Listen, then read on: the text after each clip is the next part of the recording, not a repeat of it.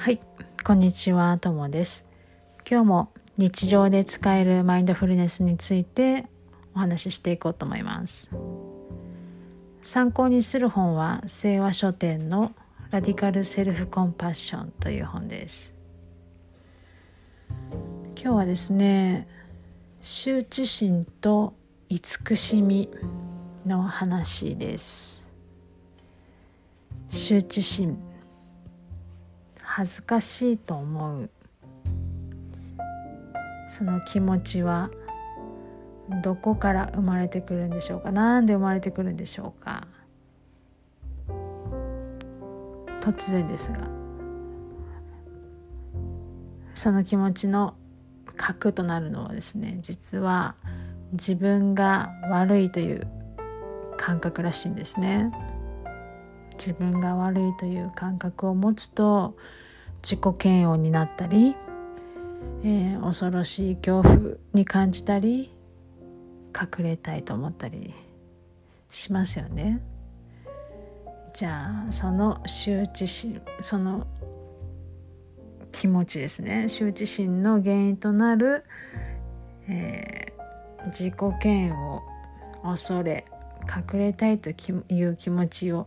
癒すためには和らげるためにはどうしたらいいのかっていったところに慈しみっていうのが出てくるんですけれども慈しみというのは馴染みのある言葉でしょうか、えー、私にとってはあまり、えー、マインドフルネスを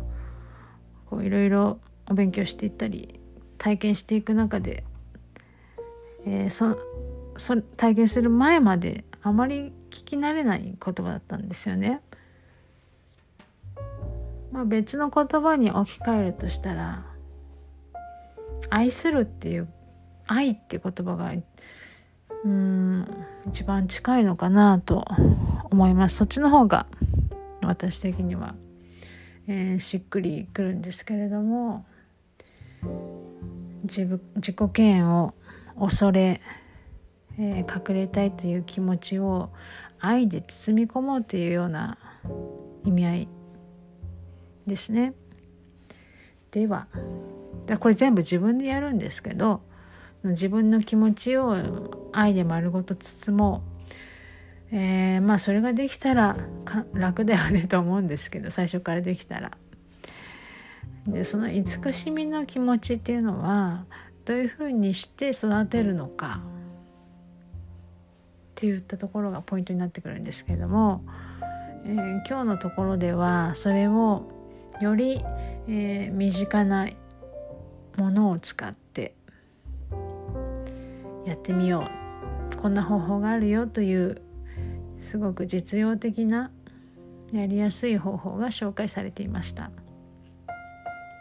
まずうん。愛で包み込もう。じゃあその愛の気分に浸るってことが一番のポイントなんですけれども。